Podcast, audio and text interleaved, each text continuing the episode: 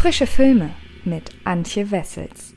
Hallo und herzlich willkommen zu einer neuen Ausgabe des Frische Filme Podcasts. In dieser Woche steht natürlich alles im Zeichen von Christopher Nolans neuem Film Tenet. Und aus diesem Grund gibt es auch in dieser Woche nur ein einziges Video bei Frische Filme, nämlich das, das sich genau mit diesem Film auseinandersetzt. Dafür habe ich in den anderen Podcasts in dieser Woche über einige Streaming-Starts bzw. aktuelle Streaming-Filme gesprochen, nämlich über Greyhound von Apple TV Plus und über Artemis Fowl bei Disney Plus. Aber auch im Podcast möchte ich noch einmal hier ausführlich über Tenet sprechen. Ich ähm, habe die meisten Aspekte aus der Kritik bereits im Video angesprochen, aber vielleicht gibt es von euch ja einige Leute, die entweder das Video nicht gesehen haben, weil sie gerne den Podcast äh, lieber hören möchten oder die sich vielleicht noch ein bisschen mehr mit Tenet und einigen Einzelheiten befassen möchten. Denn wenn ich das Video aufnehme, kann es immer sein, dass ich vielleicht so die ein oder andere Sache vergesse. Aber ich hoffe, dass mir das im Falle meiner Tenet Review, die ich verschriftlich habe und von der ich euch nun erzählen möchte, dass ich da nun wirklich alle wichtigen Aspekte berücksichtigt habe. Und das kurz als Disclaimer, weshalb ihr auch hier noch einmal über Tenet ein wenig was erfahrt. Und damit möchte ich auch jetzt direkt losgehen, äh, los loslegen und zwar damit, worum es in Tenet überhaupt geht. Natürlich, soweit es geht, äh, soweit es geht, spoilerfrei. Ich habe mich beim Inhalt jetzt vornehmlich auf das konzentriert, was auch im Trailer zu sehen ist und habe es um so ein paar Kleinigkeiten ergänzt, die aber nicht ins große Ganze irgendwie greifen. Und ähm, ja, entsprechend sollte das da keine Spoilergefahr geben. Wer allerdings so wirklich komplett zu 100% unbelastet in den Film gehen möchte, vielleicht sogar den Trailer sich noch nicht mal angeguckt hat, der schaltet jetzt am besten weg und hört sich oder liest sich das Ganze dann erst durch, wenn er die Kritik, äh, wenn er den Film bereits selbst gesehen hat. Ansonsten geht es jetzt los mit dem Plot. Und es geht darum, dass die gesamte Welt kurz vor ihrem Untergang steht, da ein russischer Oligarch, gespielt von Kenneth Brenner, neuartige Technologie in die Hände fällt. Und ähm, um den drohenden Dritten Weltkrieg zu verhindern, der aufgrund dessen nun vor der Tür steht, begibt sich ein namenloser Ermittler, gespielt von John David Washington, der sich selbst nur als der Protagonist bezeichnet, auf eine abenteuerliche Rettungsmission. Davor zur Verfügung steht ihm ein einziges Wort und dieses Wort lautet Tenet. Alles, was ich für Sie habe, ist ein Wort. Tenet. Es öffnet die richtigen Türen, aber auch manch eine falsche. Nutzen Sie es mit Bedacht. Schnell erfährt er, was es damit auf sich hat. Vor kurzem hat jemand die Entdeckung gemacht, sich die Umkehr der Zeit zu eigen zu machen. Der Vorgang nennt sich Inversion und bedeutet, dass Gegenstände sich wieder ihres Ursprungszustands, also rückwärts bewegen können. Und möglicherweise ist das auch bereits Menschen gelungen. Also nutzt der Protagonist diese Methode für sich, eben um diesen Oligarch zur Strecke zu bringen. Und äh, ihm zur Seite steht ein Verbündeter namens Neil, gespielt von Robert Pattinson, der aber möglicherweise mehr weiß als er vorgibt. Und ähm, da ist so ein bisschen die Frage, ob der Protagonist ihm trauen kann und ob die beiden eben die Welt retten können. Das ist so grob umrissen die Handlung. Wer jetzt da schon denkt, oh, jetzt weiß er zu viel, nein, auf gar keinen Fall. Im Grunde ist das wirklich nur die Ausgangsposition und es dauert nicht lange, bis auch die auf den Kopf gestellt wird. Also ich hoffe, ihr vertraut mir. Ihr werdet da nicht von mir zu viel erfahren, als ich es für nötig halte, denn ich bin selber sehr, sehr empfindlich, was Spoiler angeht. Und ich denke, da seid ihr bei mir in den guten Händen. Jetzt geht's aber auf jeden Fall zur Kritik. Und auch natürlich darum, dass Tenet ein bisschen zum Symbol dafür geworden ist, wie die Corona-Krise die Kinolandschaft beeinflusst hat. Denn aufgrund weltweit geschlossener Lichtspielhäuser wurden zahlreiche Filme auf Streaming-Plattformen verramscht, andere weit nach hinten verschoben. Ein Großteil ihrer Projekte haben die Verleiher sogar vollständig aus ihrem ursprünglichen Veröffentlichungsradius genommen. Damit meine ich so teilweise von 2020 ins Jahr 2021 verschoben und so weiter. Oder sogar noch weiter. Im Falle von Christopher Nolans neuestem Film wiederum hielt das Studio Warner Warner Bros. allerdings wirklich sehr, sehr lange an einer breiten Veröffentlichung im Kino in diesem Sommer fest. Und das nicht zuletzt auf Drängen von Christopher Nolan selbst, der sich zudem ausdrücklich gegen eine VOD-Auswertung aussprach. Eine Sache, die ich sehr, sehr begrüße, dass Christopher Nolan wirklich stark am Konzept Kino festhält. Äh, seit dem 13. Juni gab es fast im Wochentag neue Nachrichten darüber, dass man Tenet später als ursprünglich am 17. Juli zeigen wolle und präsentierte immer wieder neue Startdaten, die kurz darauf dann wieder verworfen wurden. Nun wurde es also Ende August Ist natürlich fraglich, ob es dabei geblieben wäre, hätte man vorher gewusst, dass die zweite Epidemiewelle aktuell in vollem Gange ist. Und äh, damit läutet Nolan so etwas wie ein, ja, könnte man mittlerweile Post-Corona-Ära bezeichnen. Ähm, ja, eine neue Ära so gesehen an.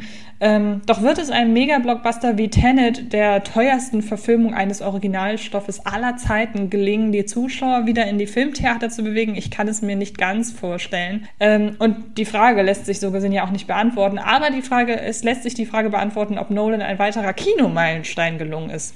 Und da muss ich leider sagen, nein, denn das erste Mal in seiner Karriere hat sich der gebürtige Brite hier leider völlig verzettelt und ähm, da hilft ihm leider auch die kontinuierliche Betonung nicht weiter, dass man Tenet ja ohnehin nicht verstehen könne. Wenn dem Protagonisten in einer frühen Szene die Funktionsweise sogenannter Inversion erklärt wird, dann lässt sich die ihm gegenüberstehende Wissenschaftlerin zu dem Satz hinreißen, dass es hierbei ja sowieso nicht ums Verstehen, sondern einzig und allein ums Fühlen geht. Das ist eine klare Ansage, die im Laufe des Films mehrfach wiederholt wird, etwa wenn der von Robert Pattinson verkörperte Neil vom sogenannten Großvaterparadoxon spricht. Also wie kann ein Zeitreisender in der Vergangenheit seinen Großvater töten, wenn er dadurch ja eigentlich seine eigene Existenz äh, ja verhindert, so gesehen. Äh, doch anstatt hierfür eine Erklärung zu liefern, belässt es Neil eben einfach dabei, dass dies nun eben das ist, was das Wort vorgibt, nämlich paradox. Und so manövriert sich der auch für das Drehbuch verantwortliche Christopher Nolan kontinuierlich um jedwede Möglichkeit der innerlogischen Hinterfragung herum. Und ähm, natürlich ist es einfach, einen Film, der es sich zum Kernthema macht, die Grenzen der Physik vollständig auszuhebeln, anhand seiner vermeintlichen Plotholes auszu auszuzählen. Ich meine, Plothole ist sowieso ein Begriff, den ich sehr, sehr ungern verwende. Und äh, insbesondere Nolan-Skeptiker nutzen diese Methode ja regelmäßig, um seinen Film die Substanz abzusprechen, was ich versuche zu umgehen. Aber im Fall von Tenet geht es nicht so sehr um die Frage, ob und inwiefern der Ablauf des hier in Version genannten Zeitumkehrmechanismus überhaupt logisch ist, sondern darum, dass Christopher Nolan seine sich selbst auferlegten Regeln permanent missachtet und es ihm somit 150 Minuten lang nicht gelingt, eine in sich schlüssige Filmwelt aufzubauen. Im Klartext bedeutet das, dass es nahezu unmöglich ist, Tenet in seiner Gänze zu verstehen und das eben nicht, weil die Geschichte an sich so komplex wäre. Die Geschichte wird weder besonders verschachtelt erzählt, noch mangelt es am Bemühen, den Zuschauer hin und wieder mit innerhalb des des Films geltenden wissenschaftlichen Erklärungen zu füttern. Es gibt also diese typischen Exposition Talks. Aber stattdessen sind es die permanenten Widersprüche, die Nolan seinem Film immer dann zwischen die Beine haut, wenn der eigentlich gerade dabei ist, sich aufzurappeln. Nun ist es natürlich schwer, hierzu allzu viel zu verraten, ohne wiederum zu viel von der Filmhandlung preiszugeben. Und ich belasse es an dieser Stelle auch an zwei Beispielen, die sich unterschiedlich stark auf den Film im Gesamten auswirken, um euch so ein bisschen zu erklären, was ich meine. Auf der einen Seite sorgen die zahlreichen erzählerischen Inkohärenzen nämlich für massive Verständnisprobleme. So erklärt eine Physikerin dem Protagonisten etwa, was genau Inversion eigentlich bedeutet und was man tun müsse, damit sich diese Technik nutzen lässt. Wenn die Hauptfigur nur wenige Minuten später dann allerdings genau das Gegenteil ihrer Anweisung tut und die Inversion trotzdem funktioniert, weiß man bereits früh nicht, an welche selbst aufgestellte Regel man sich nun eigentlich halten soll. Die anschließend von der Wissenschaftlerin getätigte, bereits viel zitierte Aussage, man könne all das sowieso nicht verstehen, sondern müsse es fühlen, wirkt unter diesen Umständen leider nicht mehr suffisant augenzwinkernd, sondern verhöhnt überheblich. An anderer Stelle haben die widersprüchlichen Aussagen dagegen keine Auswirkung auf das allumfassende Handlungsverständnis, lassen sich aber trotzdem als Blendwerk entlarven. Behauptungen wie diese, dass wer sich in der Zeit zurückbewegt, plötzlich gegen Gegenwind im Rücken hat, mögen physikalisch wiederum vielleicht nicht direkt an den Haaren herbeigezogen sein. Das kann man aufgrund dessen, dass die innerfilmischen Regeln permanent unterschiedlich ausgelegt werden, leider kaum beurteilen. Doch wer Gegenwind im Rücken hat, dürfte diesen zumindest nicht spüren, da sich die Bewegungsrichtungen von Wind und Mensch an diesem Punkt nicht kreuzen. Doch der Protagonist soll sich darauf vorbereiten, dass sich dieses Gefühl komisch anfühlen werde. Und das wirkt dann leider insgesamt ganz schön albern. Fassen wir also einmal zusammen. Dadurch, dass Christopher Nolan wahlweise keinerlei Grenzen absteckt oder sie direkt danach wieder einreißt, nimmt er sich den Freifahrtsschein heraus, einfach das zu tun, womit sich das größte Spektakel kreieren lässt. Das ist auch per se nicht schlimm. Die Filme eines Michael Bay funktionieren im Grunde auf dieselbe Art und Weise und auch an ihnen lässt sich ja jede Menge Spaß haben, wenn man sich erst einmal damit arrangiert hat. Doch Tenet funktioniert eben nicht über die ich mache einfach, worauf ich Bock habe und entweder ihr schluckt das oder lasst es bleiben Attitüde, da er sich im Gegensatz zu Bay permanent in theoretischer Erklärung versucht. Und um bei diesem Beispiel zu bleiben, möchte ich euch das mal wie folgt erklären. Wenn Bay in Transformers beispielsweise drei Sonnenuntergänge an einem Tag stattfinden lässt, dann ist das völlig legitim, solange er es als Style over Substance Gaga Motiv versteht, das einzig und allein dazu dient, den Film geiler aussehen zu lassen. Würde nun allerdings eine Figur zu Beginn des Films erklären, dass es in dieser Welt keine drei Sonnenuntergänge pro Tag geben kann, hätte sie eine Grenze gesetzt, die der Film mit dem vielleicht sogar unkommentierten Stattfinden von drei Sonnenuntergängen pro Tag sprengen würde. Dann wären diese nämlich keine reine Style over Substance Entscheidung mehr, sondern handlungsrelevant und der Film in sich widersprüchlich. Michael Bay würde man für sein offensichtliches Plothole verlachen. Dabei macht dieser es sich noch nicht einmal zur Aufgabe, in seinem Film physikalische Theorien aufzustellen. Christopher Nolan dagegen übt sich mit Tenet dagegen in wissenschaftliche Erklärung und darf daher in diesem Fall genauso verlacht werden. Nun ist es ja längst nicht das erste Mal, dass Christopher Nolan mit dem Thema Zeit experimentiert. Insbesondere in Memento, in Interstellar und in Dunkirk spielten unterschiedliche Chronologien und relative Zeitempfindungen eine große Rolle. Da Zeit für unser Eins etwas ist, was sich im echten Leben nicht variieren lässt, sie fließt eben einfach vorwärts, Sekunde um Sekunde, Minute um Minute, Tag für Tag und so weiter, gehen Spielereien mit ihr nicht selten mit Mindfucks einher.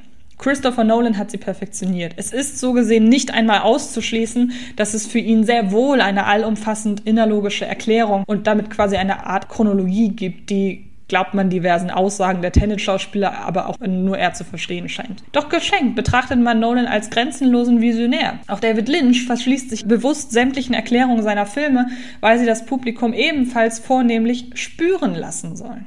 Doch hier kommt ein Kritikpunkt ins Spiel, der nicht etwa auf den Inhalt, sondern auf die Form des Films bezieht. Tenet ist auch abseits seiner, nennen wir es einmal freundlich, lückenhaften Geschichte auf eine Art und Weise wirr und unausgegoren erzählt, die man nicht liebend gern durch mehrmaliges Gucken entwirren möchte, Stichwort Lynch, Aronofsky und so weiter, sondern auf eine Art, die einem eher den Spaß verdirbt. Nolan wirft seinem Publikum nicht einfach nur ein verknotetes Wollknäuel zum Entwirren vor die Füße. Dieses Wollknäuel besteht aus Stacheldraht und so vielen Einzelteilen, dass man es nach dem schmerzhaften Entwirren auch noch extra zusammenkleben muss, damit man irgendetwas davon hat. Das tut den einen mehr weh als den anderen und wer richtig pleatsch ist, trägt dabei Handschuhe und kann dann vielleicht sogar richtig Spaß haben. Doch wenn Christopher Nolan mit Tenet seine Zuschauer verliert, ist es in diesem Fall nicht die Schuld des Zuschauers, sondern des Films selbst. Tenet beginnt mit einer Szene in einer Oper. Einem fett inszenierten Action-Inferno, das insbesondere im Kino bei voll aufgedrehter Lautstärke so richtig fetzt. Ein verdammt dynamischer, fast schon an James Bond erinnernder Opener, der sein Publikum sofort in den Film hineinzieht. Wenn sich kurz darauf das Setting ändert und wir die Folgen der zuvor gezeigten Ereignisse zu sehen bekommen, erschließen sich einem die Zusammenhänge noch. Doch sie bietet auch einen Vorgeschmack auf die im Folgenden beibehaltene Struktur. In einem bestimmten Setpiece treibt eine Action-Szene die Handlung massiv voran, im Anschluss folgt direkt die nächste und darauf folgt wieder die nächste und so weiter. Dazwischen wird sich nicht einmal die Zeit genommen, auf die Folgen der vorherigen Szene einzugehen. Weder für die Geschichte noch für die handelnden Figuren. Diese zahlreichen Ort- und Zeitsprünge, übrigens straightforward, Tenet verzichtet vollständig auf Flashbacks oder andere Memento-artigen Spielereien, wegen derer man durcheinander kommen könnte, offenbaren ein klares Desinteresse an allem, was nicht knallt, rumst oder dem Zuschauer anderweitig ein Staunen locken soll. Dialoge setzen Wissen voraus, das man nicht hat, die Figuren sind Mittel zum Zweck. Das ist ein regelrechtes Schuldeingeständnis, das es ist, oder es ist ein regelrechtes Schuldeingeständnis, dass die von John David Washington passend dazu recht einfältig verkörperte Hauptfigur, selbst die Entdeckung von Inversionen lässt ihn absolut kalt, was wiederum eher ein Drehbuchversäumnis ist, hier nur der Protagonist genannt wird. Seine Aufgabe besteht darin, das Geschehen voranzutreiben.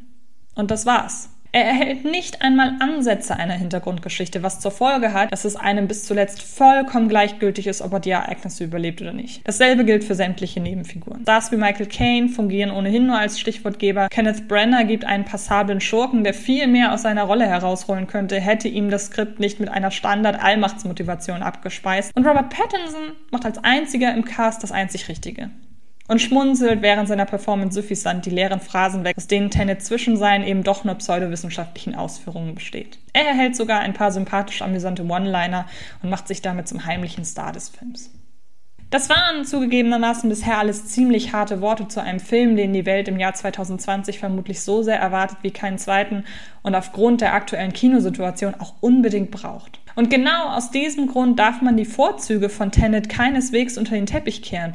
Denn wenn Christopher Nolan zulasten erzählerischer Kohärenz bestrebt war, ein möglichst opulentes Leinwandspektakel zu kreieren, dann ist ihm dies definitiv gelungen. Der über 200 Millionen Dollar teure Film besitze laut Nolan selbst weniger CGI-Effekte als eine handelsübliche Rom-Com. Andere Quellen wiederum sprechen sogar von gar keine. Was nun genau stimmt, lässt sich so auch gar nicht ausmachen, was allein schon ein riesiges Kompliment ist. Denn selbst wenn Internet Computertricktechnik zum Einsatz kommt, ist sie nicht als solche zu erkennen. Und damit ist nicht nur gemeint, dass Nolan in einer vorab besonders für Aufsehen sorgenden Szene ein echtes Flugzeug hat explodieren lassen, sondern dass alles, aber auch wirklich alles an Tenet eine Haptik besitzt, die überhaupt keinen Zweifel daran aufkommen lässt, dass hier tatsächlich permanent Dinge in die Luft gejagt werden. Schade ist, Insbesondere nach den spektakulären Trailern allerdings, dass Nolan überraschend wenig damit macht, dass er für Tenet als Unique Selling Point auserkoren hat, dass die Zeit in verschiedene Richtungen abläuft. Die Momente, in denen sich Bewegungsabläufe rückwärts abspielen, sind rar gesät und wurden leider zum Großteil für den Tra Trailer verpulvert. Dabei wurde vorab bekannt, dass die meisten Action-Szenen zweimal gedreht wurden, um sie einmal rückwärts und einmal vorwärts ablaufen zu lassen. Wenn dann auch mal etwas aus diesem Mehraufwand gemacht wird, entstehen dadurch spektakuläre Motive wie etwa ein in sich zusammenstürzendes Haus, das kurz darauf wieder aufgebaut wird. Doch für einen Film mit einer so einzigartigen visuellen Spielart von Zeitabläufen ist Tenet dann doch ein zwar hervorragend getrickster, aber eben doch eher konventioneller Actionfilm geworden. Bleibt zu guter Letzt noch ein Blick auf den wohl besten Aspekt und das ist die Musik.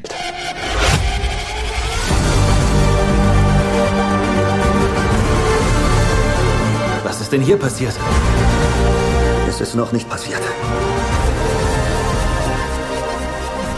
Der zuvor für seine Arbeit an Dune von Tenet abgesprungene Hans Zimmer überließ das Feld seinem Kollegen Ludwig Göransson, der bereits zuvor die Musik unter anderem für Creed 2 gemacht hat. Und äh, der auf die wuchtigen Nolan-Scores seines Vorgängers sogar noch einen draufsetzt. Sämtliche musikalischen Motive bleiben sofort im Ohr und versehen nahezu alle Szenen mit einer treibenden Dynamik, die den Film zumindest akustisch auf ein völlig neues Level an Intensität hebt. Was die Figuren und die Handlung nicht vermögen, gleicht Göransson also im Alleingang aus. Neben der Musik präsentieren sich auch die Bilder von Nolans Stammkameramann heute von heute mal gewohnt stark, da er als einer von wenigen Kameraleuten das Selbstbewusstsein besitzt, mit seiner Kamera einfach mal weiter wegzugehen und das Getümmel von der Ferne aus zu beobachten, anstatt sich immer mitten hineinzustürzen. Aus audiovisueller Sicht lässt sich Tenet überhaupt nichts vorwerfen. Wären derartige Qualitäten auch auf den anderen Ebenen auszumachen, wäre Nolan vermutlich einer der besten Filme aller Zeiten gelungen.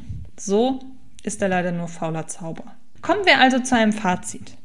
Große Klappe, nichts dahinter. Christopher Nolans neuester Film Tenet versucht, mit einer herausragenden technischen Inszenierung zu verschleiern, dass sich der Autor und Regisseur an der Geschichte gnadenlos verhoben hat. Das gelingt allerdings nicht, da er dies in seinem Film permanent selbst zugibt. Doch seine vermutlich selbstbewusst gedachte, ihr werdet es eh nicht verstehen, daher fühlt es Attitüde wirkt durch und durch überheblich. Zum ersten Mal in seiner Karriere hat Nolan dem Vorwurf, sein Film sei Blendwerk, nichts entgegenzusetzen. Jedem anderen Regisseur hätte man einen Film wie Tenet gnadenlos um die Ohren gehauen.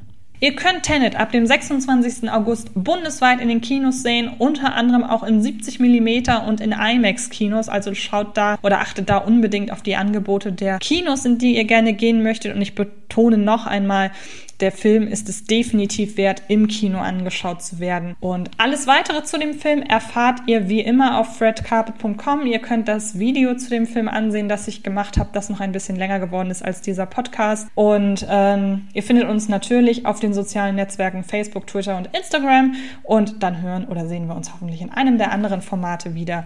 Bis dahin, macht es gut. Das war Film ist Liebe, der Podcast von Fred Karp.